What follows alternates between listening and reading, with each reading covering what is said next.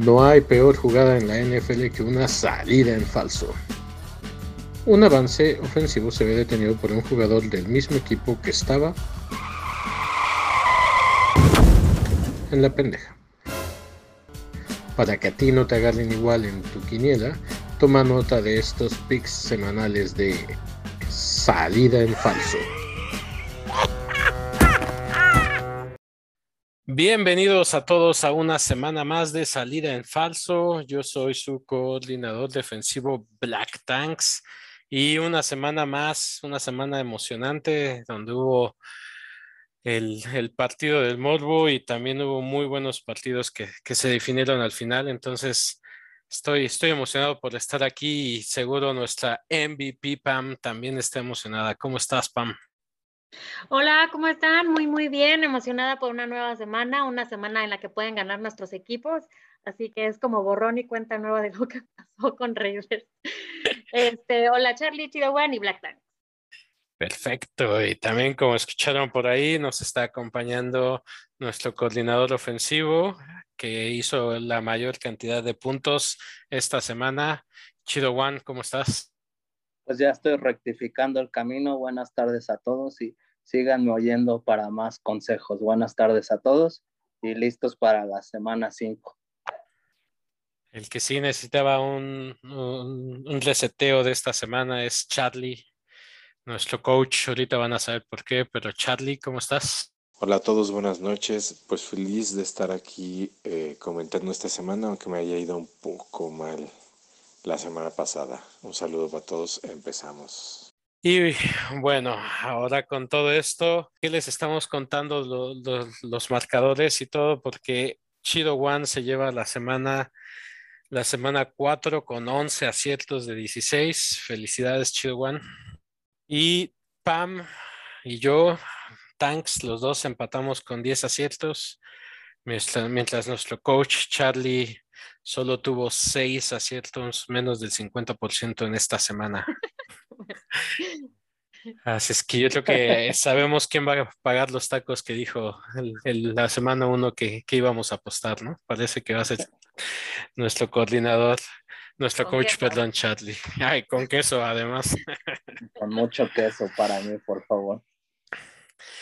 Antes de ir a la siguiente sección donde tenemos cuatro buenos partidos que, aunque no lo crean, deben, deberían de verlos.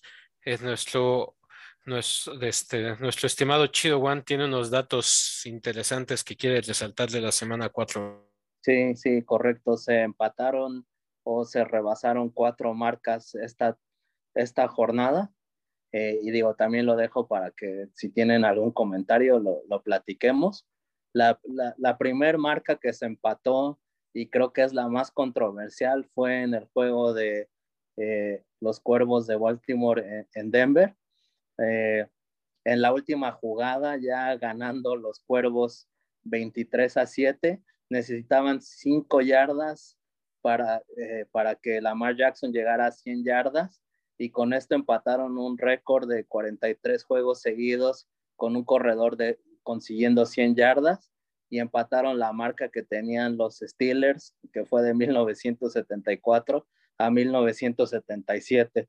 ¿Y por qué digo que fue la más controversial? Porque en realidad eh, hasta el, el, el, coach de Denver se molestó, ¿no? No tenía sentido este, que corrieran, era pues arrodillarse y, terminar el, el partido. Y como que sí siento que le faltó un poco de sportsmanship a, a, los cuervos. No, no sé qué opinen tanto eh, Tanks como Pam, pero sí no me hizo mucha gracia eso. Siguiente marca que se, que, que se empató, digamos, es eh, Ben Roethlisberger en el partido de los empacadores contra los Steelers. Con su, un pase de anotación llegó a 400 pases de anotación y se convirtió en el octavo jugador que llega a 400 pases de anotación. Eh, en ese mismo partido, eh, con el primer pase de anotación que Aaron Rodgers eh, obtuvo, llegó a 420 pases de anotación y empató a la marca a Dan Marino como el sexto de todos los tiempos con 420 pases de anotación. Y por último, Tom Brady rebasó el, el, el récord de, de, yardas totales de todos los tiempos. Llegó a 80.560 yardas y se convirtió aparte en el cuarto jugador en la historia que le gana a los 32 equipos de la NFL. Los, los tres primeros eran Drew Brees, Brett Favre y Peyton Manning. Entonces esas fueron las marcas que se lograron esta, esta semana. Y el de Brady medio aburrido, ¿no? Como que si no quisieron celebrar ahí en el Gillette Stadium. Sí, estuvo, estuvo raro, así de... Eh, eh, rebasó la marca y hubo así como rápido en las pantallas y, y ni, ni, se detuvieron ni nada, pero debo de reconocer que a los fans de Nueva Inglaterra este, sí recibieron a Brady al principio del partido con, con ovaciones y pues creo que sí, sí eran merecidos. Claro. ¿Y a poco el, primero que comentabas de, de, Baltimore, a poco sí te hubieras hincado tú? Y... Pues creo que es un poco de sportsmanship, ¿no? No sé qué opinen, pero hasta podían haber arriesgado a Lamar que, no sé, se resbalara o se torciera o algo y, y se lastimara. O sea, entiendo que es un, un récord y demás y son los empatar a los Steelers y demás, pero no sé si fue, fue necesario, no, no sé cómo lo ven ustedes, pero yo creo que no debieron haberlo hecho. Hicimos, en, en la conferencia de prensa, Big Fan, yo sí estaba bien enojado de, de lo que hicieron los, los cuervos. Solo recuérdame, ¿cuántos años era? Era una marca que fue 43 partidos seguidos con un corredor de 100 yardas de los Steelers, que fue de 1974 a 1977. O sea, tiene que más de como 34, 35 años, o sea, pero pues es como un récord medio oscuro, digo, es bueno tenerlo, pero no. yo, yo, yo la verdad con el afán de ver récords que se rompan, yo, yo, yo, hubiera hecho lo mismo de asegurarme de tener las 100 yardas. Sí, sí, entiendo el punto de que pues ya vas ganando, ya es como tal vez hasta lo puedes sentir el oponente como me estás humillando pero también es un récord como muy longevo que no sé si alguien en algún momento va a tener la oportunidad de volver a, llegar a empatarlo. Es muy difícil, ¿no? O sea, 100 yardas por partido es muy difícil. Sí, sí, está complicado, pero no sé, fue, fue como el modo que lo, lo obtuvieron, que no. Y yo cuando vi los highlights al final del partido, pasaron eso de última jugada y no entendía por qué corrieron y ya después me enteré que fue por eso y te digo que el coach de, de, los Broncos estaba furioso en la conferencia de prensa. Que nos digan ahí los fans qué opinan en Twitter, arroba falso NFL, en Instagram salida falso NFL, que nos digan que, si, si, hubieran tratado de romper el récord y como dices tal vez hasta lastimar a uno de tus jugadores o se hubieran hincado eh, y, y, y, te perder esa oportunidad de, de empatar y, seguir con esa marca, ¿no? ¿Tú qué hubieras hecho, Pam? Que, eh, o sea, yo como, como coach, yo como jugador, o sea, quizás hasta esto fue, fue propuesto hasta por el mismo jugador, no sé. Entonces, es... pone, pero también eh, tienen esta, esta presión de, de, seguir mejorando sus números y más con un coreback que tiene 44 años. O sea, si, si siguen rompiendo récords cada semana y tienes, la, como lo dijo Black Tanks ahorita, o sea, tienes la oportunidad de hacerlo, eh, quizás como jugador sí lo, sí lo haría. Ahora, como coach, yo no, no creo que lo harías porque pues, a qué expones a tu jugador, ¿no? Pero bueno, pues al final del día se hizo y y pues ya quedó en récord. Ya a ver para qué se lo Bueno, se empató el récord. Lo, lo, pueden romper en el siguiente partido. En el siguiente partido, ok. Llegar a 43 partidos con un corredor de 100 yardas, pues no, no, no cualquiera. De hecho, solo un equipo en la historia lo ha hecho y ya son dos. Pues bueno, ahí está la, la controversia de esta semana. Y en esto nos da pie a, aunque no lo creas, debes de ver estos partidos. Y vamos a empezar hablando de el Titans en Jacksonville y aquí Pam nos va a platicar de los Titans. Sí, mira, los Titans creo que, no, no sé, lo, lo, al principio todo el mundo tenía unas expectativas muy altas con ellos, ahorita después bajaron, ahorita van contra los Jaguares, obviamente eh, creo que todos le están echando más porra a los Titanes, pero no creo que va a estar fácil. Eh, ya tiene 95 puntos a favor, Titanes y 111 en contra. O sea, eso está, está duro. Pero también han hecho 1.578 yardas en la ofensiva, que es el, es el número 9 actualmente de la liga completa. Entonces, comparado con los Jaguares, que tienen 1.286 y es el número 23. Los números sí están bastante similares en puntos a favor y en punto en contra, eh, pero, pero Derrick Henry es, ¿no? O sea, parece imparable. Tiene 510 yardas y 4 touchdowns en, tan solo este, esta temporada. Está imparable. Ryan Tannehill tiene 1054 yardas, que no es tanto, no sé. Creo que sí va a estar difícil. Eh, si entra Julio Jones, es una amenaza. Él lleva 204 yardas esta temporada. Creo que va a estar muy entretenido este juego, definitivamente. Yo le voy a Titanes en este juego. ¿eh? Creo que no solo eh, eh, se lastimó este Julio Jones, ¿no? Creo que también el otro receptor, el, ahora el número 2, Smith, también se lastimó, ¿no? ¿Smith o Brown? No, no Brown. Brown, ¿verdad? Entonces eso también a las defensivas les hace más fácil porque si de por sí sabes que Derrick Henry va a correr, si no tienes a tus dos receptores, pues con mayor razón, ¿no? Justo lo que estás diciendo, Black Tanks. Ese es, ese es justo un, un, problema que yo le veo a Titanes. Tiene una ofensiva muy predecible. Es como acarreo, acarreo, acarreo, acarreo. O sea, es una, una ofensiva sumamente predecible. Eh, imagínate que de las 1.578 yardas que tienen, o sea, 655 son de, de acarreo. Es un número elevadísimo. O sea, normalmente están en 300, 400. O sea, ya hablando 655 es muchísimo. Em, pero también, también, eh, obviamente esto te quiere decir de cuántos, cuántos este, touchdowns hacen por acarreo y les funciona, ¿no?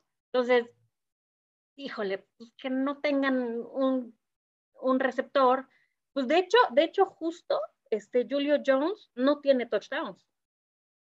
Y él lleva 204 yardas, ¿no? Entonces, sí, sí se basan, su juego es medio aburrido porque sí es un poquito predecible, es mucho por acarreo, pero creo que en esta eh, sí va a ganar Titanes. ¿no? Charlie va, va a comentar justo a tiempo, Charlie. ¿Qué opinas de los jaguares? Señores y señoras, niños y niños, aquí estoy. Así es que este, me robo el micrófono para hablar de los, de los Jaguars. Pues creo que es un partido divisional que pueden ganar. Creo que la mesa está puesta. Eh, ya Pam acaba de comentar todo lo de, lo de Titanes. Este, los, los, los Jaguares pusieron un juego muy interesante ante los bengalíes de visita. Eh, me gusta que su coreba que está eh, Trevor Lawrence, el pick número uno de, esta, de este draft, eh, tuvo un récord de 7-7, 7 pases completos, 7 de 7 en jugadas de play action. Y creo que poco a poco se está viendo la, la evolución. Está bien padre su estadística de que en, en, toda su carrera de preparatoria y universidad solo perdió cuatro juegos, 84-4. Entonces, de alguna manera tiene en su mente este, esta onda de ganar. Y en la NFL ya perdió cuatro juegos, tiene un récord de cuatro perdidos, cero ganados. Entonces aquí el morbo pequeño de este encuentro es si va a tener su quinto perdido como profesional o preprofesional, ¿no? Este, y también Urban Meyer, el, el head coach de, de los Jaguars, eh, siento que este juego, lo, o sea, lo tenían, lo tenían en jaque y es la, novatada a la NFL, ¿no? Con una jugada de cuarta y gol desde la yarda una pa para hacer en touchdown e, y llevar a su equipo a 21 puntos contra cero, este, se la juega y no lo logra, ¿no? Creo que es del tipo de decisiones que tienes que ir por los puntos. O sea, si vas ganando 14-0, gana tres más y no te comas todo el pastel. Este, este tipo de head, coaches nuevos tienen que aprender eso. Este, y, y, como les decía, el corredor James Robinson está teniendo, está empezando a tener ritmo, lleva tres TDs en sus últimos encuentros. Entonces, con todo esto, o sea, no es que yo dé claro favorito a los, a los Jacksonville Jaguars, pero si se quieren subir al, a, la, a la W, creo que este es el partido por ser divisional, porque están mostrando avances y porque los Titanes, este, pues todavía tienen muchas dudas, que es un partido que puedan, que puedan ganar, ¿no? Pues aprovechar para hablar un poco este temas extra cancha, por desgracia, con, con los jaguares. Este, han estado cerca un par de partidos de ganar, Charlie, ¿no? Como has dicho, han sido competitivos, pero por desgracia están en el ojo del huracán por razones no de fútbol. Para los que no estén enterados, eh, el partido de, de los Jaguares fue un jueves por la noche contra Cincinnati y fue en Ohio, entonces Urban Meyer eh, fue eh, coach colegial de Ohio State por mucho tiempo y pues tiene familia, tiene un restaurante eh, en Columbus, me parece, y decidió el viernes pasar tiempo con su familia y fueron a, su restaurante y salieron videos de este, pues que, que una, una mujer le estaba haciendo lap dance en, a Urban Meyer en su restaurante eh, y pues sí, causa controversia porque pues los jaguares perdieron el partido el día anterior y casi Urban Meyer celebrando, este, ya incluso el, el dueño del equipo, eh, Khan, eh, salió y dio, este, pues que no era una conducta aceptable y, y, rápido, este, los jaguares llevan 19 partidos perdidos consecutivos, tienen creo que más de un año que no ganan y están, se están acercando al récord de tus bucaneros. La marca es de 26 partidos consecutivos sin ganar. Y, bueno, pero en 1977. Sí, sí, claro, claro. Y equipo de expansión y, no, no, no, sí, otras cosas. solo estoy diciendo que los bucaneros tienen esa marca, pero pues se están. chulada de récord. se están ya enfocando en temas extracancha Urban Meyer como que están diciendo que no se está tomando tan en serio este, este trabajo de la NFL y ya hay apuestas en Las Vegas a ver si siquiera termina el, la temporada con los jaguares. Entonces creo que sí están un poco, este, hay un poco de caos este, innecesario en, Jacksonville. Oye, y rápido, ¿tú crees que, la, que termina la temporada con Jacksonville o no? Pues es que dicen que probablemente le ofrezcan el, el cualquier trabajo de, de, universitario que él quiera. Entonces, no sé, eh, por eso dicen, ya están así como especulando, ¿qué pasa si llegan a 24, 25 partidos consecutivos, o sea, que serían unos 5, 6 partidos más perdidos? Pues igual Urban Meyer tira la batalla y dice, pues sale ahí se ven y yo ya me regreso. O sea, no, están especulando, no digo que pase, pero ya cuando está esa nubecita ahí aunando, no es buena señal para los jaguares. Entonces, sí quería eh, comentar esto y no sé qué opinen, pero no, esto no, no, no pinta bien para los jaguares. Ah, yo, la verdad no creo que vaya a terminar. Y, y, bueno, no sé cómo fue esa entrevista que se hizo, que se hizo coach, pero por lo menos yo lo que he leído de los propios jugadores es simplemente no le tienen respeto. O sea, creo que se quedó, creo que no hizo esa transición de, la mentalidad de la NCAA, que es donde están eh, todos los colegios, al, a la NFL, ¿no? Creo que no quiso esa transición. Pero bueno, vayamos a, un partido donde, aunque son igual de, de, malos que los, que los Jaguars, por lo menos tienen una actitud de equipo de NFL. Y además, una de las felicidades que nos traen este tipo de partidos que se juegan en Londres es que tenemos NFL desde las nueve y pico de la mañana. Entonces, atentos a todos los que nos escuchan que este, este domingo empezamos desde las nueve con un partidazo que se va a que se va a jugar en Londres. Y aquí Chido One, sé que tiene una fijación por uno de estos equipos. ¿Qué opinas, Chido One, de los New York Jets? Pues, pues por fin pude encontrar un motivo para hablar de los Jets, ¿no? Este, y sí, como dices, es el primer domingo que vamos a tener partidos desde temprano. El juego es en Londres, en el estadio de los Spurs. Yo todavía no entiendo muy bien cómo programan estos juegos la NFL, pero pobres ingleses les toca cada partido que bueno, este, eh, digo, al final es un partido de la NFL, es un espectáculo, pero creo que pudieron haber escogido algo mejor, ¿no? Este, pero bueno, aunque sea los Jets eh, ganaron, eh, por fin ganaron, ¿no? Este, llegan con un partido ganado, este, es el, este domingo fue el primer partido que ganaron el primer triunfo de Robert Saleh que era el coordinador defensivo de, los 49. Y digo, al final le ganaron a los Titanes, que pues los Titanes, ya, ya habló un poco Pam de ellos, tampoco son como wow, pero pues sí, al menos son, me parece que todavía los líderes en el sur, ¿no? Isaac Wilson, eh, el coreback novato que llevaba siete intercepciones, me parece, en tres partidos también. Él lanzó dos pases de anotación en el cuarto cuarto y le dieron la vuelta a los Titanes. Y eso incluyó un touchdown, un bombazo de 53 yardas a Corey Davis.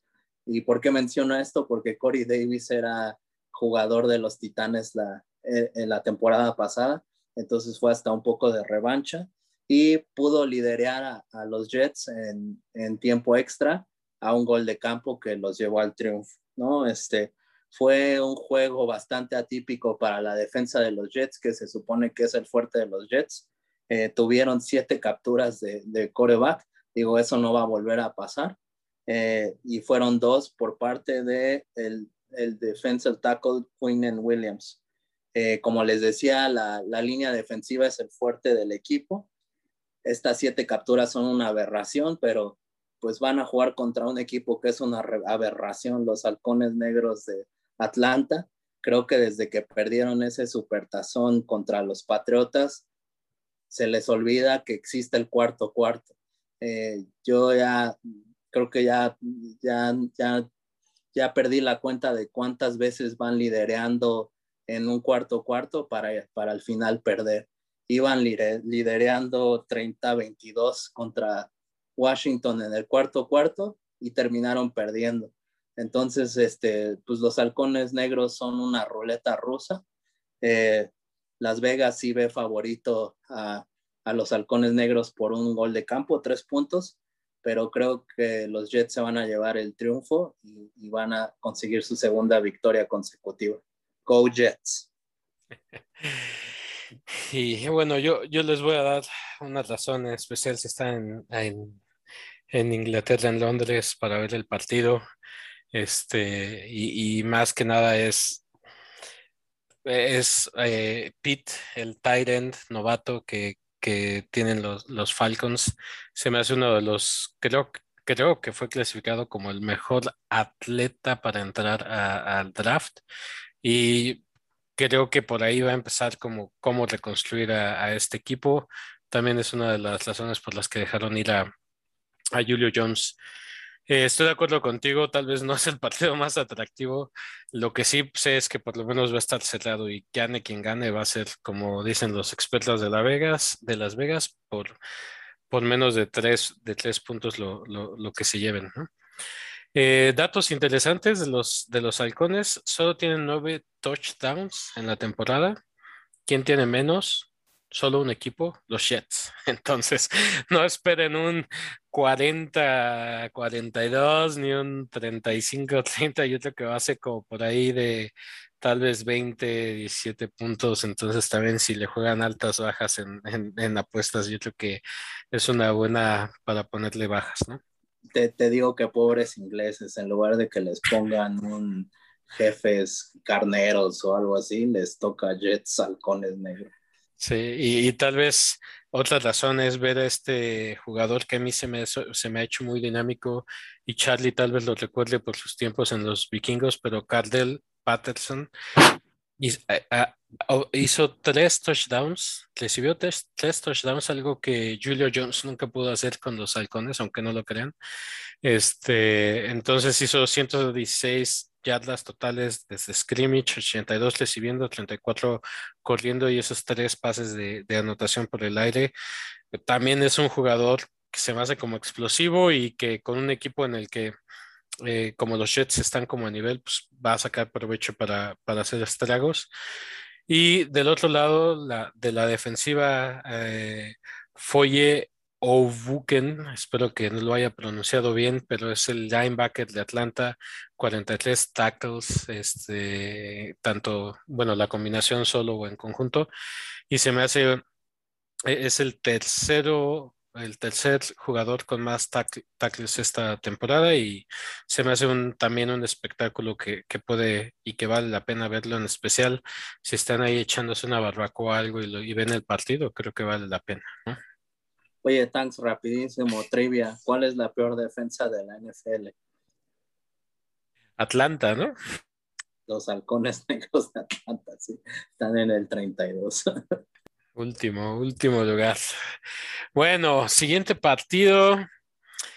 Eh, Denver va a Pittsburgh y es un partido como muy, muy curioso que, que, debemos de ver. Y Pam, no sé si quieres comentarnos por qué deberíamos de ver este partido. Mira, este partido los dos son de la división americana. Están los dos, su división, eh, tienen a tres equipos con tres, ganada, tres ganados, uno perdido. En el caso de Denver, él sí, este equipo sí tiene tres ganados, uno perdido. Pittsburgh, de hecho, está al revés, tiene uno ganado, tres perdidos. Pero estamos hablando de que a lo mejor estos dos equipos van a estar compitiendo para Wildcard. Entonces, desde ahorita se tienen que empezar a poner ya las pilas para poder considerar pasarse a Wildcard. Híjole, Denver viene, no viene tan fuerte para los 3-1, yo digo, ¿no? Eh, y Pittsburgh no, ve, no viene tan flojo para el 1-3. Lo que sí es cierto es que nada más Pittsburgh ha metido 67 puntos a favor y le han metido 93 puntos en contra. Ahora Denver tiene 83 puntos a favor y le han metido 49 puntos en contra. Pero mira, la semana pasada era el, era el equipo con menor puntos en contra. Y nada más por ir con un equipo que no estaba en los últimos cinco, o sea, por ir contra Baltimore, ya no es el equipo con menor puntos en contra. Aunque no está mal, nada más tiene 49 puntos en contra. Mm, híjole, yo creo que esta sí la, se la va a llevar Pittsburgh. Se tiene que poner las pilas. Está en una división bien fuerte, que todos están en 3-1 y este viene bien rezagado. Eh, Minka Patrick, el safety, lleva 28 tacleadas, 19 solo. TJ Watt tiene cinco sacks al coreback, o sea, eso es impresionante. De equipos especiales, Ray Ray McLeod tiene 213 yardas de recepción y de regreso, obviamente. Entonces, híjole, nada más que yo, por ejemplo, pensé que Najee Harris nos iba a dar una demostración, es el rookie, es un rookie de hecho, eh, de running back, y nos iba a dar una demostración de acarreo, pero nada más ha hecho 185 yardas por acarreo con un tocho. Lo que está sorprendente en su caso es que lleva 178 yardas por pase y un tocho. Entonces, él se está adecuando al equipo, me está gustando este jugador, es un rookie que sí está entreteniendo, y un rookie del, del lado de Denver que sí tienen que ver, es, no, no, no sé si pudieron ver a este hombre, eh, Javonte Williams, el running back de Denver, hizo un acarreo donde arrastró o arrasó, no sé cómo le quieran decir, a seis jugadores de Ravens, se fue de la yarda 45 a la 8. Real, o sea, de verdad parece que se los llevó en trenecito. estos dos rookies que son running back de los dos equipos, me gustan mucho, ¿eh? me gustan mucho. Pero sí creo que va a ganar Pittsburgh. Lo único que sí le pido a Pittsburgh que no haga es que no hagan, este, no decidan ir en la cuarta así de cuarta y dos, lo que sea, que no se avienten, porque de las cinco que llevan, cero, han hecho cero. Y por el otro lado, Denver también ha tenido cinco oportunidades y las cinco han llegado a primero y gol. Entonces, está, está, va a estar bueno este partido. Te digo, eh, creo que los dos se tienen que ya empezar a perfilar para Wildcard, sobre todo Pittsburgh. Eh, Denver, yo creo que la va a tener muy difícil. Eh, te digo, está en una división donde están tres equipos con 3 y 1 y el que no está en 3 y 1 es Kansas. Entonces, los, los dos equipos tienen que presionar y creo que sí va a estar muy bueno este partido, pero yo le voy a Pittsburgh en este. Nayil Harris es el corredor que más, este, eh, el novato que más ha seguido Pam, así es que esperemos que ya, ya, ya tenga esos acarreos que esperas Pam. Exacto. Yo estoy de acuerdo contigo y lamentablemente por Denver, porque tiene varios lesionados. No sé si sabían, pero tiene, tenía seis titulares lesionados antes de empezar el partido contra Baltimore. y encima se lesionaron tres más. y Teddy Bridgewater ni siquiera saben si va a poder jugar. Sí, justo iba, iba hacia allá. Ahorita está en protocolo de conmoción y bueno, por ahí del, creo que viernes, sábado tienen que decidir si juega o no juega. Tres receptores. Yo no sé si ustedes, y, lo comentamos creo que hace dos, dos podcasts, hablábamos de cuántos quarterbacks están lesionados. Ahora he visto como, como a muchos equipos que están muy lesionados. En, el caso de Denver, son eh, siete que están seguros que no van a jugar y dos que están en, en, probable y tres son receptores. O sea, no hay, no hay más que un receptor titular y lo demás va a ser correr. Y correr cuando no tienes tus dos guardias titulares, Dalton y Graham, están lesionados. Entonces, la verdad yo lo veo como muy complicado del lado de la ofensiva. No sé cómo van a poner puntos, en especial con Pittsburgh, que tiene buena defensiva. Y tantito hablando de la defensiva de Pittsburgh, también están lesionados. No sé si TJ Watt ya va a regresar, pero según yo todavía no. Y por ahí tienen también un, liniero y un linebacker que también están lesionados. Está, está tocado TJ Tanks. Bueno, jugó contra los empacadores, pero no, no fue tan efectivo, pero sí jugó no, no, no, no está al 100. Ahora, quien viene de una lesión y que también por eso vale la pena verlo es a Von Miller, que insisto, está de regreso. ¿Y cuál es la diferencia? Lamar Jackson se mueve y Big Ben no se mueve. Entonces, Von Miller yo siento que va a ser, va a ser como clave. 4.5 sacks al coreback. Von Miller, exactamente. Y es, es una amenaza contra los corebacks.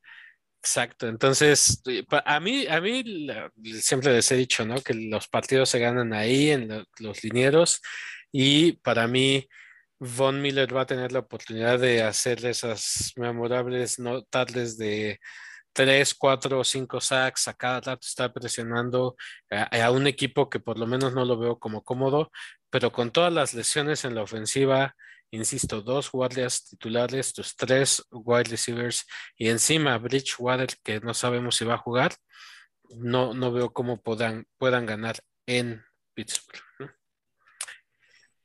Oye, tan rapidísimo, este, nada más para todos los fans de los acereros, que se vayan aprendiendo un nombre, Dwayne Haskins, porque yo no creo que Big Ben termine la temporada, no, no sé cómo lo vean ustedes, pero creo que el padre tiempo ya se le, ya se le, ya le llegó y, de hecho, ya como muy tieso. No creo que acabe la temporada. Este, de hecho, no ha tenido prácticas bien esta semana, justo por golpe en la cadera. Eh, y pues obviamente si estamos hablando de apenas cuatro partidos, ¿no? Justo lo que estás diciendo encaja perfecto. Sí, exacto. A ver, a ver qué tal. Y, los aficionados de Pittsburgh, pues que nos digan qué prefieren, que ya se retire el Big Ben o, o que siga. Este, va a estar interesante esa, esa transición. Y en esta sección, para cerrarlo, aunque no lo creas, debes de verlo. Green Bay en Cincinnati, un, duelo interesante de 3-1 y aquí tanto Chido One como Charlie creo que ustedes si nos siguen ya saben quién va a hablar de qué equipo, pero no sé, Chido Juan, ¿quieres empezar? Sí, déjame hablar de los bengalis. Ah, no, es broma. no, este, eh, pues Las Vegas ve un partido cerrado. Eh, yo pensé que no, pero sí, digo, el partido es en, en, en, Cincinnati y da favorito a los empacadores por tres puntos, un gol de campo. Yo pensaba que está como menos cerrado, pero Las Vegas lo ve así. Y cuando me puse a revisar estadísticas, pues creo que sí hace sentido.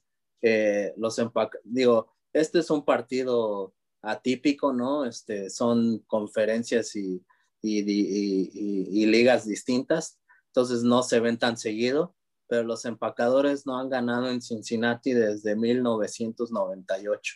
Ya tiene un rato, este, 24 años, 23 años, perdón. ¿no? Este, Aaron Rodgers significa que nunca ha ganado en Cincinnati. Entonces, eh, pues va a, estar, va a estar más cerrado de lo que pensé. Eh, la verdad es que la línea ofensiva de los empacadores, yo sé que era uno de los eh, signos de interrogación de este equipo, con, con, dos novatos liderando la línea con David Bakhtiari lesionado y todavía está fuera. Y han jugado contra dos líneas defensivas muy fuertes, eh, contra los 49 de Joey Bosa y contra los Steelers de TJ Watt. Entiendo que TJ Watt estuvo, está todavía tocado, incluso tuvo una captura, pero ha aguantado bastante bien la línea ofensiva. Este, la verdad es que el partido que le ganaron a, a, los Steelers el domingo, pues ni siquiera estuvo cerrado. Al final aflojaron un poco, pero nunca estuvo en duda eh, el, resultado. Sí, los Steelers anotaron primero, pero después de eso nunca estuvo en duda el, partido, ¿no? Entonces, este, pues Cincinnati sí está 3-1. Joe Burrow eh, creo que está mejorando. Había dudas de él después de su lesión.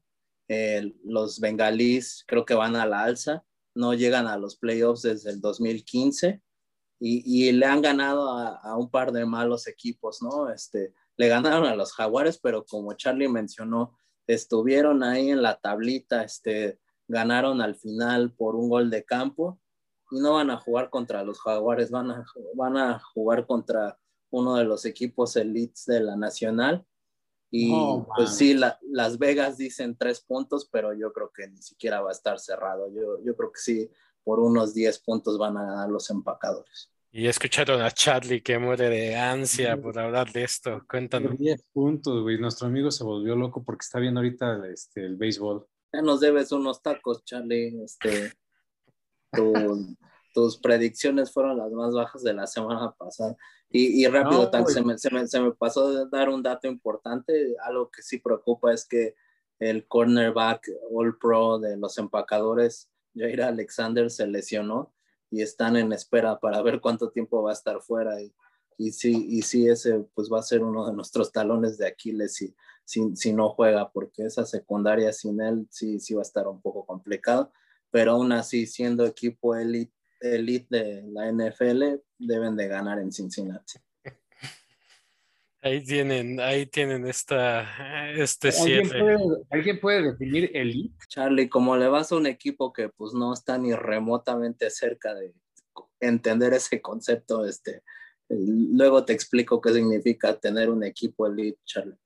Sigamos, sigamos con, con los,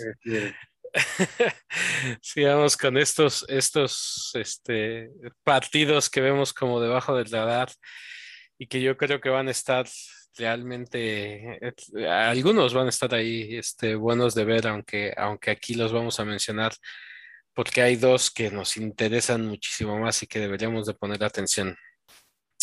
Los Ángeles Rams van a visitar a, Seattle y todos, excepto yo, piensan que, que Seattle ganaría este partido. Yo pienso que, los Rams van a componer después de la derrota que tuvieron este, contra Arizona. Arizona es un equipo muchísimo más completo que Seattle en ambos lados del balón, entonces los Rams deberían de llevarse para mí este partido. Detroit, Minnesota, aunque no lo crean todos, incluyendo a Chido One, piensan que Minnesota debería de llevarse este partido. Miami en Tampa Bay, los campeones este, después de cerrar este partido contra Mac Jones y Bill Belichick, van a recibir a, un equipo sin todavía el quarterback titular Tua, entonces van, deben de ganar.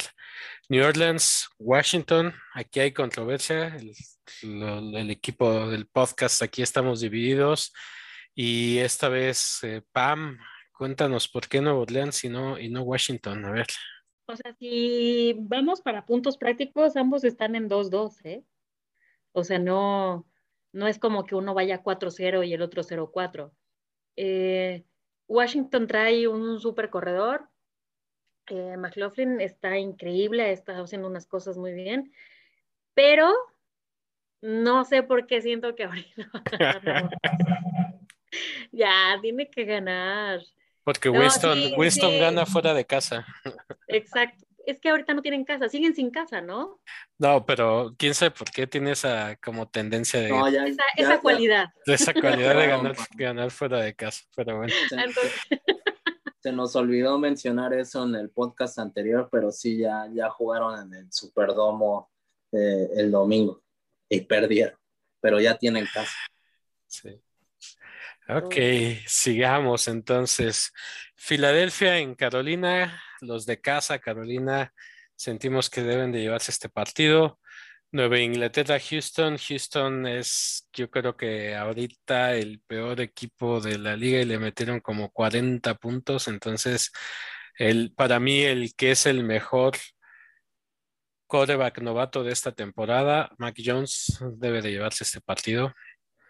Chicago, Las Vegas, eh, después de, este cardíaco partido que tuvo Las Vegas, debe de componer el, camino ante un equipo no tan bueno de, los Osos de Chicago. Giants, Dallas, un clásico. Aquí todos excepto Chido One pensamos que Dallas debería de llevarse este partido, así es que Chido One defiende a tus Giants. Pues eh, creo que esta es la historia de cada temporada, ¿no? Ganan un par de partidos los vaqueros y ya todos los ponen en el supertazón. Eh, los gigantes ganaron en, en Nueva Orleans. Es un partido divisional, siempre están cerrados. Y he estado gratamente sorprendido de Daniel Jones. Creo que lleva una sola intercepción en cuatro partidos. Ha movido bastante bien el balón, la ofensiva de los gigantes. Y creo que van a, creo que se van a llevar eh, la, victoria en Dallas el, domingo. Y que los fans de Dallas te, te, pasen a saludar en Twitter, en Instagram. seguramente, pero van a ganar los gigantes. ¿No te equivocaste de Nueva York, güey? ¿No, no, no pensabas que era los Jets? No, los Jets Está igual, ¿no? Sí, está muy a favor de Nueva York esta semana. sí, estás muy neoyorquino, amigo. Por, segunda, segunda semana consecutiva los dos equipos de Nueva York se van, van a ganar. Giants, Jets y Yankees les va. No, los Yankees, no van perdiendo 3-0. Eh, San Francisco en Arizona, todavía, todavía no es tiempo de que los fans de, de, Miami del que era, del 72, abran esa botella de champán. Todavía hay un equipo invicto y todos creemos que se va a quedar así, Arizona. En Indianapolis, Baltimore, creo que Baltimore tiene un muy buen equipo y muy balanceado versus Indianapolis, que la verdad con Carson Wentz todavía no terminamos de, de creer en ellos, ¿no? Y por último, los partidos que se nos hacen agua a la boca. Vamos a empezar con el Búfalo contra Kansas City y Pam lo había mencionado al inicio del podcast o por ahí, que Kansas City es el, el, el, que está más abajo dentro de su división, entonces es súper importante para Kansas City este partido. Y eh, solo para, para decirles desde mi punto de vista, regresa Frank Clark, uno de los lineros defensivos de Kansas City, y creo que eso le va a ayudar a esta defensa que ha tenido bastantes problemas en tener al oponente. Todos sabemos en la ofensiva que, es muy raro que Mahomes, Hill, Kelsey tengan como problemas en poner puntos. Yo creo que eso va, va, va a seguir pasando aunque la defensa de los Bills es muchísimo mejor. Y aunque los Bills vienen de blanquear a un equipo y meterles 40 puntos, pues eran los, los Texan Houstons, ¿no? Entonces, no sé, no sé qué tan, qué tan buena referencia es eso. Lo que sí sabemos es que, este, bueno, por ahí solo la nota, solo les permitieron 169 yardas a los, a los este, Texans Houstons, entonces la defensa es, es, es muy buena, ¿no? Y de, de Buffalo, a mí el, el jugador que más me, está sorprendiendo y el que más quiero ver, eh, aparte de toda la ofensiva que tienen con Stephen Diggs, Zach Moss, es Dawson Knox, el tight end. Es el target favorito en, la, en, esta zona, en red zone, que es dentro de las 20 yardas para anotar. Y hizo solo 37 yardas, pero dos touchdowns, ¿no? Entonces, eh, lo va a buscar en la, en la zona para anotar este. Eh, lo, van a buscar mucho para, para anotar y se, se me hace como todo ese complemento que desde mi punto de vista, pues lo, hacen, lo hacen eh, muy atractivo. Pero el juego, el juego es en Kansas y no sé si Buffalo, espero que haya aprendido la lección del año pasado de no, no ir a tratar de ganarle el partido a Kansas City metiendo goles de campo y tratar de jugar a la defensiva. Si aprendieron esa lección de si estás en esa zona, ve por el touchdown, juégatela, porque si no, de todos modos vas a perder, ¿no? Entonces va a estar interesante. Yo creo que sí aprendieron la lección y yo creo que Buffalo gana y se va 1-4 Kansas City. ¿Qué opinan los demás? ¿Kansas? Kansas como, no, Kansas va 2-2 ahorita. Perdón, 2-3 iría entonces. Si Eso sería fabuloso. Dios te oiga. Ah. arrángate, Pam, arrángate entonces. Con, esa energía, Pam. Exacto. Eh, yo la verdad también creo que va a ganar Bills, pero rasguñando, así rasguñando, ¿eh? ¿eh? Va a estar muy cerrado. Eh, Mahomes obviamente es, es, mejor jugador que Josh Allen, aunque me lo discutan. Este, yo, o sea, mira, nomás tiene 1218 yardas contra 1055 de Josh Allen. Pero, por ejemplo, ve, los puntos a favor que tienen los dos, curiosamente, es de los más altos, 134 puntos los dos. O sea, en ofensiva han sabido hacer las cosas. La diferencia está en los puntos en contra. Kansas tiene 125 puntos en contra y Bills tiene 44 puntos en contra. Es el más bajo ahorita de la liga. Sí, ahorita fue este, contra Texas, no le metió ningún este, punto y obviamente su ayuda, pero de todas formas de 44 a 125 no, no fue en un solo partido. Entonces, sí, la defensa de Bills viene muy fuerte. Eh, Micah Hyde es el número 3 con dos intercepciones en la liga. Em, híjole, Emmanuel Sanders, que viene justo de Nueva Orleans, este, creo que ha hecho un buen trabajo, tiene 268 yardas con dos tochos. Stephon Diggs tiene 305 yardas con un tocho. Este, el running back Singletary eh, tiene 259 yardas. O sea, sí es un equipo muy completo.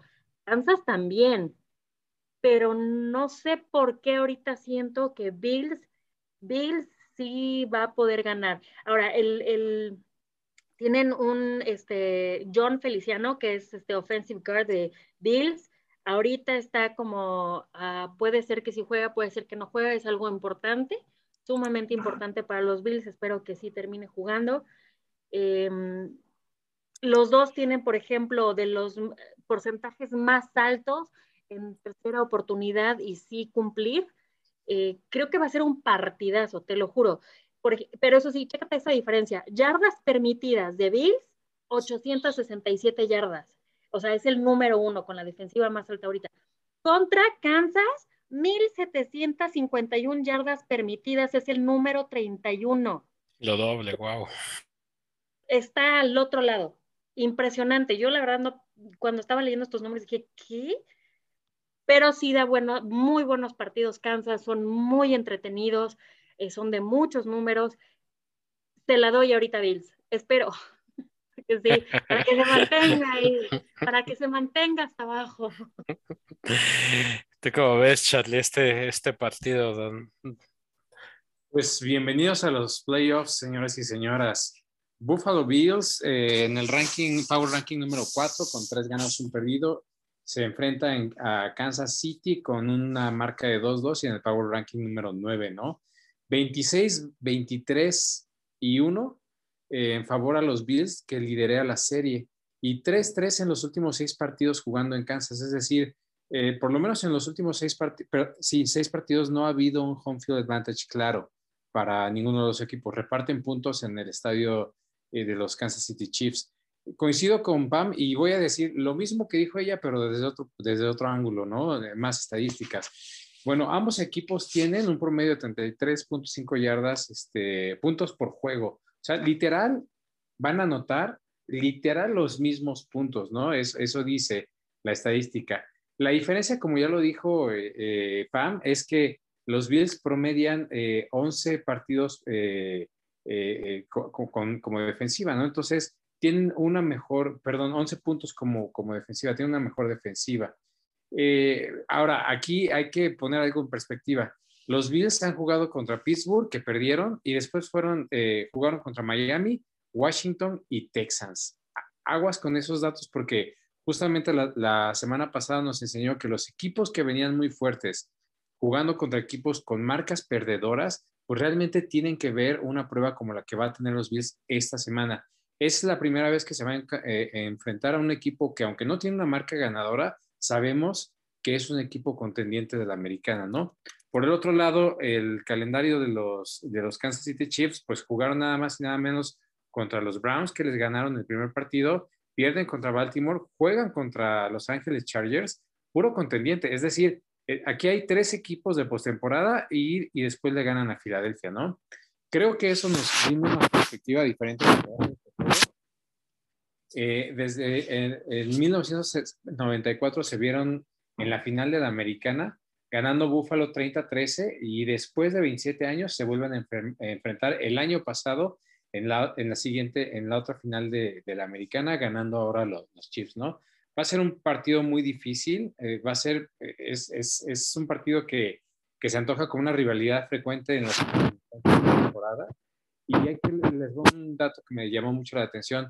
Los Bills han, han, han, de los últimos, nueve de los últimos diez partidos de temporada regular, han anotado 10 puntos, perdón, han, han, ganado por más de 10 puntos, ¿no?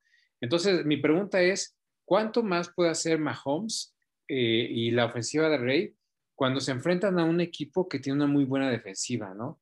Ahí está este, mis comentarios. Yo eh, ahorita le estoy viendo el, el triunfo como a, a Búfalo, pero lo pongo en asterisco porque no se ha enfrentado a un equipo contendiente. Creo que este partido va a dejar una, una radiografía muy clara para saber si los Kansas City Chiefs avanzan a la alza o si los Buffalo Bills realmente son lo que son. Me quedo con Buffalo, aunque con un question mark. Chido Juan, cierra este partido, cuéntanos, ¿qué opinas? La, Las Vegas también ve un partido cerrado, ¿no? Creo que es el partido de, de la, de la semana, a reserva de que lo, lo, que ustedes digan, y favorito a los Chiefs por dos puntos y medio, ¿no? Es en Arrowhead. Los Bills construyeron su equipo esta temporada para poder ganarle a los jefes de Kansas City, ¿no? Este, como recordarán, la final de, la conferencia fue en Arrowhead y, y no estuvo tan cerrado. Este, eh, los, los jefes le ganaron a los Bills, pero desde ese juego, todas las adquisiciones que, que, tuvieron los Bills fueron en base a cómo perdieron contra los jefes, ¿no? Eh, como, como ya, ya bien lo han dicho, este, pues los jefes tienen muchos problemas en defensa, eh, ya, ya lo mencionaron, no es la, la defensa número 31 eh, en, en, total, ¿no? Este, solo únicamente está debajo de, de los poderosísimos halcones negros de Atlanta, eh, ¿no? Y, bien lo comentaba el Tanks, tienen de regreso dos jugadores eh, esta semana los jefes, Frank Clark y el linebacker Willie Gay. Pero yo no sé si con esos dos jugadores va a ser suficiente para ver una mejoría en la defensa de los jefes. Eh, la ofensiva de los jefes sigue siendo igual de explosiva que, que, que siempre, ¿no? Este, tuvieron un touchdown en sus seis, primer, seis primeras posesiones contra, contra las Águilas. Digo, las Águilas tampoco es como wow, pero pero siguen anotando, pero esa estrategia de ganar partidos 40-38, no sé qué tan, no sé qué tan, qué, qué, tan lejos los va a llegar.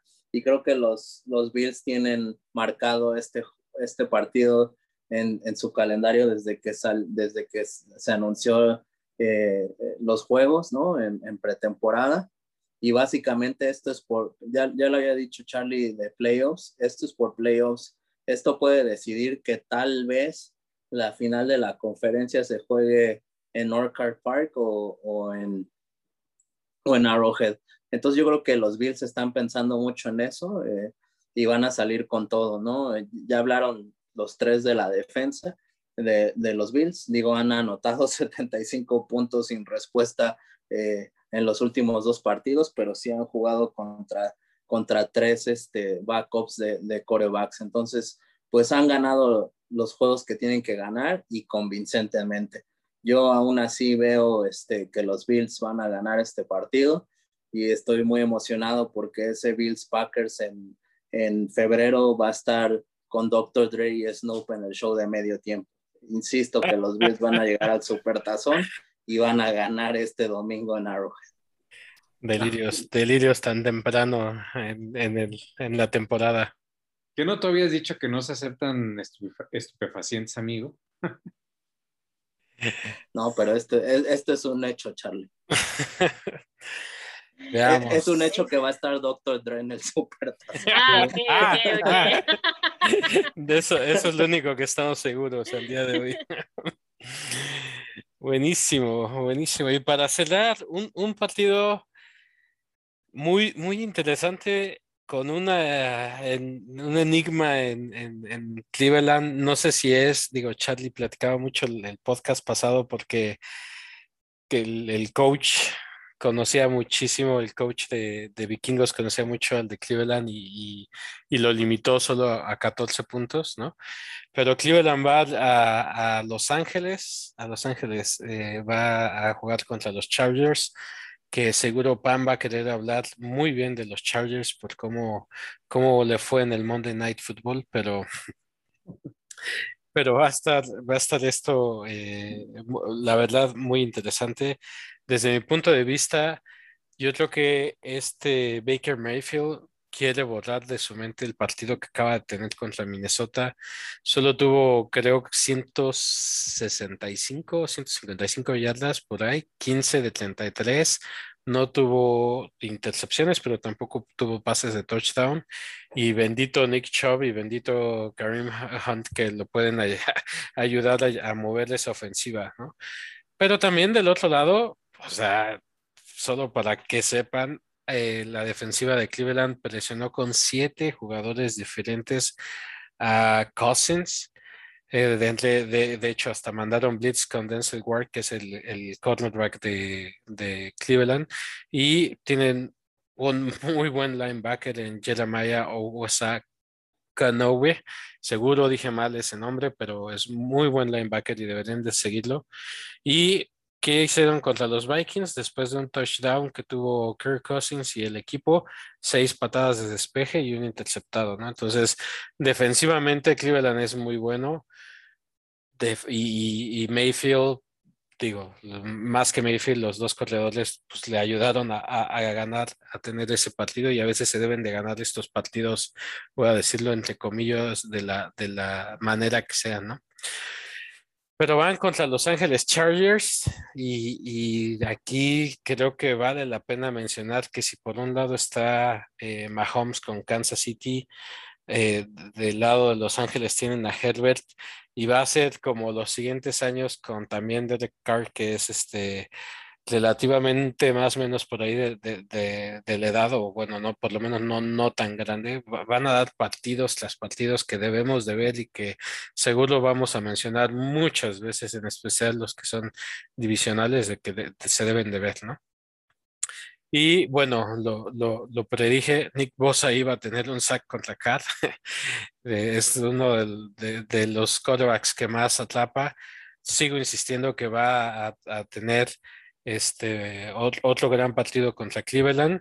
Y la línea ofensiva también platiqué de, ella del lado de los Chargers, que dos de ellos vienen de los ex, eh, bueno, de los empacadores y simplemente se hablan muy bien y permitan que Herbert tenga este tiempo para, para tener este, pases y, y creo, si no me falla bien, si no me falla la memoria, nueve diferentes receptores les ha aventado touchdown este Herbert.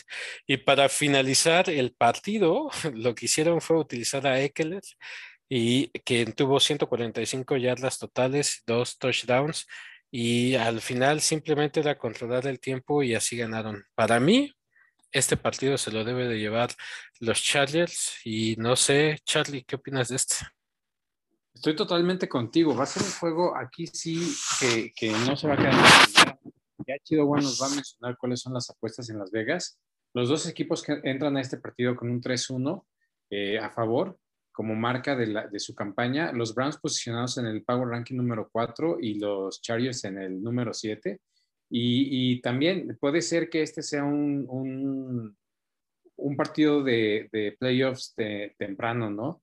Eh, 17 eh, ganados, nueve perdidos y uno en favor a los Chargers. Y aquí les va el dato, 6-1 en los últimos juegos cuando juegan ya sea en San Diego o ahora en, o, ahora en LA, ¿no? Entonces, la localía sí pesa en, esta, en este partido y se juega en, en la casa de los cargadores. Eh, ojo con los Browns, es otro equipo, lo acabo de mencionar hace rato eh, con el partido de, de, que acabamos de ver. Los Browns le han ganado a los Chicago Bears, a los Tejanos y, a los, y sí, el único super equipo que le han podido derrotar este, fueron a los vikingos. Y, y su juego lo, perdieron, perdieron contra los Chiefs. Entonces, son, son equipos muy, este, muy malos y no han tenido la oportunidad de mostrarse si realmente traen algo, ¿no?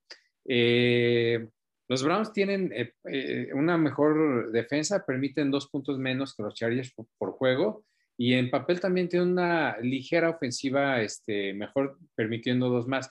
Entonces, en términos generales son, son dos equipos como muy, muy parecidos, pero me quedo con tu comentario. Justin Herbert. La mentalidad de este joven en el emparrillado se está viendo y, este, y está manejando los juegos de una manera muy interesante sin miedo ganándole a Kansas City y sin miedo ganándole, Pam, lo siento, a los Raiders, ¿no? Entonces, para mí la clave de este juego es qué tanto eh, van a poder eh, nulificar a, a Karim Hunt y a Nick Chubb en el juego terrestre para que entonces puedan eh, superarlos, ¿no? Porque Baker Mayfield, ya lo acabas de decir, Thanks, no dio su mejor partido con, con unos números muy, muy pobres y cargando la ofensiva al juego terrestre, no veo cómo pueden sacar este partido y aparte por ahí creo que está tocado del hombro, ¿no? Entonces para mí va a ser un juego que sí va a ganar los Chargers y lo van a ganar por más de cuatro puntos, sí lo veo así. Wow. Y este, Chido Juan, ¿qué opinas de, este partido? Eh, Las Vegas ve un partido cerrado, como lo llevan diciendo, ven favorito a los Chargers por un punto y medio, o sea, bastante cerrado. Y, ahorita que mencionas, no, no, sé, digo, sí fue seleccionado Justin Herbert, no recuerdo cuál fue la selección del draft, pero según yo fue primera ronda. Eh, y la verdad es que los cargadores se sacaron la lotería, pero no sé si se acuerdan un poco la historia de cómo Justin Herbert empezó a jugar con los cargadores. de hecho, no debió de haber jugado el año pasado. No Exacto, justo. Sí, pero fue como, pues chistoso, pero no de la forma chistosa, jaja, sino como, pues, como triste. Eh, Tyrod Taylor era el, el coreback titular de los, de los cargadores el año pasado y en un partido eh, iban a jugar contra los jefes de Kansas, no recuerdo qué semana, pero fue al inicio de la temporada y tenía como una lesión de costillas. Eh, el cuerpo médico de los cargadores le puso como una inyección como para el dolor y le perforaron un pulmón al pobre. Sí, eh, Sí, digo, pobre Tyler Taylor y tuvo que entrar de emergente Justin Herbert a jugar contra los jefes y, y casi le sacan ese juego a los jefes. Eh, los cargadores terminaron perdiendo, pero todo el mundo se quedó, es neta, ¿quién es este güey, este, este número 10? Eh, está en su segundo año y la verdad no juega como si estuviera en segundo año, juega pues parece ya este, un, un veterano consolidado, se le ve como mucha experiencia y en realidad tiene pues que tendrá ni 20 juegos de profesional y, va para la alza.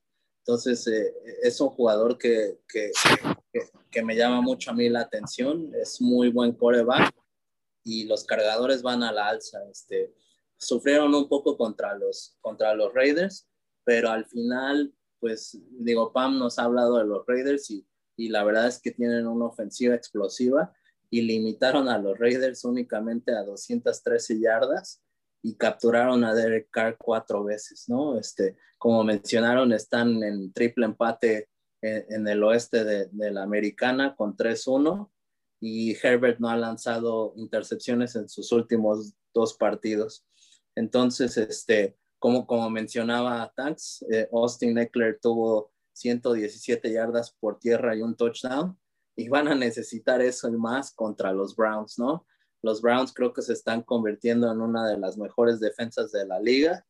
Eh, sí, este Charlie nos acaba de recordar que le han ganado a puro muerto, pero bueno, han ganado, ¿no? Este, a, los vikingos los dominaron en la defensa.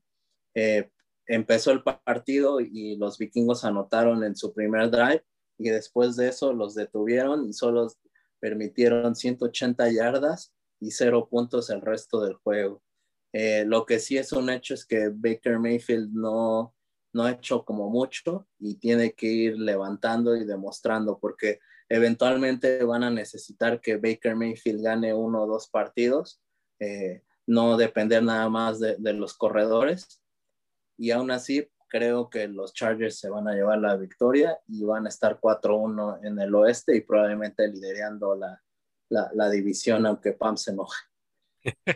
Y antes de ir. Este, eh, thanks, nada más acotar que la historia que nos acaba de contar Chido One, que, que siempre narra muy bien estas historias, ¿no les recuerda mucho a, la historia de un número 12 que está jugando con los bucaneros? Entrando ahí de relevo con un tal Drew, Drew Blesson y, y, pues ganando la titularidad este, de una manera convincente, ¿no? Es una historia muy parecida. Sí, sí, la verdad, sí, ahora que lo mencionas, muy, muy parecida. Y, y, solo para nuestros fans de One, ahora sí vas a cambiar. ¿Qué prefieres de quarterback, a Burrow o a Herbert? ¿Con quién construyes tu quarterback? No, a, Herbert, por mucho. El año, el año pasado creo que creo que ibas a Burrow con todo. Nuestra, sí, no, Herbert. nuestra MVP Pam, ¿qué, ¿qué quieres decir de este partido? Sí, sí va a estar muy duro. Sí, los dos, creo que, creo que, ay, sí, Herbert, la verdad sí está, es, como lo, como lo acaba de decir Chido One, o sea, no, no parece un jugador que lleve su segundo año, o sea, ya tiene, se ve como una madurez. Eh, Mike Williams eh, está impresionante, o sea, tiene 306 yardas y 4 touchdowns. Em, pero ahí sí te voy a, te voy a, te lo voy a cambiar. Joey Bosa tiene 2.5 sacks al, al coreback. Sin embargo, los Browns tienen Miles Garrett con tan solo este, 6 en la temporada, ¿no? Él es el número uno de sacks ahorita. Y los Browns, toda la defensa tiene 14 sacks al coreback en esta temporada. Digo, es, eh, o sea, podrán ser equipos lo que quieras, pero 14 sacks en tan solo cuatro partidos, está impresionante. También vean este rookie que está en los Browns, que es un linebacker, se llama Jeremiah Ouso Coramoa, creo que se dice. Lo eh, intenté pronunciar igual, pero es difícil. se dicen. Pam, tiene, un crush con los nombres raros. Sí, sí, sí, sí, sí. Obuso Coramoa, creo que sí se dice así. Eh, de 36 Le dicen el oso. O sea, es, linebacker, ¿eh? Y ha detenido a 8 en la línea, en tan solo 4 partidos. Ojo con este rookie, también siento que va a venir para muchos años darnos muchos números. Y sí, efectivamente, obviamente creo que, que, que el, el, lado ofensivo de Chargers está mucho más interesante, mucho más complejo y podría ganarle, pero los Browns no están permitiendo tantos eh, números. Él ahorita son el número dos en defensa. No está mal Chargers, ¿eh? es el número nueve. Pero del otro lado tenemos a Browns y nada más tenemos al dúo dinámico de Nick Chubb y Kareem Hunt. Nick Chubb es el número dos de acarreo. Entonces, aunque Baker Mayfield no sea tan fuerte como Herbert, que no lo es, ni cercano, sí tiene a dos corredores que hacen un trabajo increíble creo que va a ganar Browns, pero Chargers viene de dos partidos seguidos en casa, eso también es un beneficio, están descansando, no se van a, hacer un desgaste de irse de ciudad en ciudad. Va a estar difícil, va a ser, va a ser bajo, yo siento que va a ser de, de, bajos, pero yo le voy a Browns, ¿eh? No sé. Neto, a pesar de que ya casualmente. Sí, sí, sí le voy a Browns, la verdad, pero sí siento que, que va a ser, no va a ser de altas, va a ser de bajas y, y va a estar cerrado, no van a dejar que lance tanto este Herbert. De hecho, ayer, bueno, pudimos ver junto con los Raiders que nada más Solomon Thomas cuando le hace el sack, después de eso ya no se sentía tan libre Herbert. Y ahí fue cuando lo detuvo justo en la del tercer cuarto. Entonces, y no es lo mismo la, la, línea defensiva de Raiders que la línea defensiva de Browns. Entonces sí van a defender, de, o sea, van a detener más a Herbert, esa es mi opinión, no va a estar tan libre eh, y, y, sí le voy a Browns, la verdad. Pero, pero no es por revancha, ¿verdad? Solo es porque sí. Obvio porque esto lo está jugando con el corazón. Sí, pero va, va, va, a estar bueno y por eso también lo pusimos en estos, en esta sección de se nos hace agua la boca porque creo que vale, vale la pena de verdad echarle un ojo en este partido si tienen tiempo de, de verlo de inicio a fin. Así es. Y una cosa que quería comentar de la semana pasada que dijimos de los, de los pateadores de kickers are also players, de pateadores también son jugadores. Digo, nada más de jugadores del 1 al 10 del 1 al 10, con mayor puntos son pateadores. No hay running backs, no hay wide receivers, no hay tight ends, o sea, son pateadores. Entonces me hizo así como que dije, lo tengo que decir. Entonces, sí, los pateadores, también son jugadores. Y bueno, eh, por último, de, dentro de los datos curiosos, esta vez les tenemos el cierre del mes de septiembre porque ya se fue el, primer mes del fútbol americano y sacan estos datos de, los jugadores ofensivos, defensivos. El primero, Pam, sé que, sé que tú lo vas a querer platicar, pero el, el jugador ofensivo del lado de la americana es Derek Carr. ¿Qué, qué, qué opinas de esto? De hecho, eh, tiene 1.399 yardas después del partido ahorita contra Cargadores y es el número uno de la liga, no nada más de la americana. por primera vez, por primera vez, pero bien merecido. 1.399 yardas y está como arriba de Brady como por 50, 60 yardas. El jugador ofensivo de la Nacional, Cooper Cup de los Rams, 122 yardas por juego, 367 al término de septiembre, en 25 recepciones y 5 touchdowns. La verdad, espectacular lo, que hizo. ¿Qué opinas, Chido One?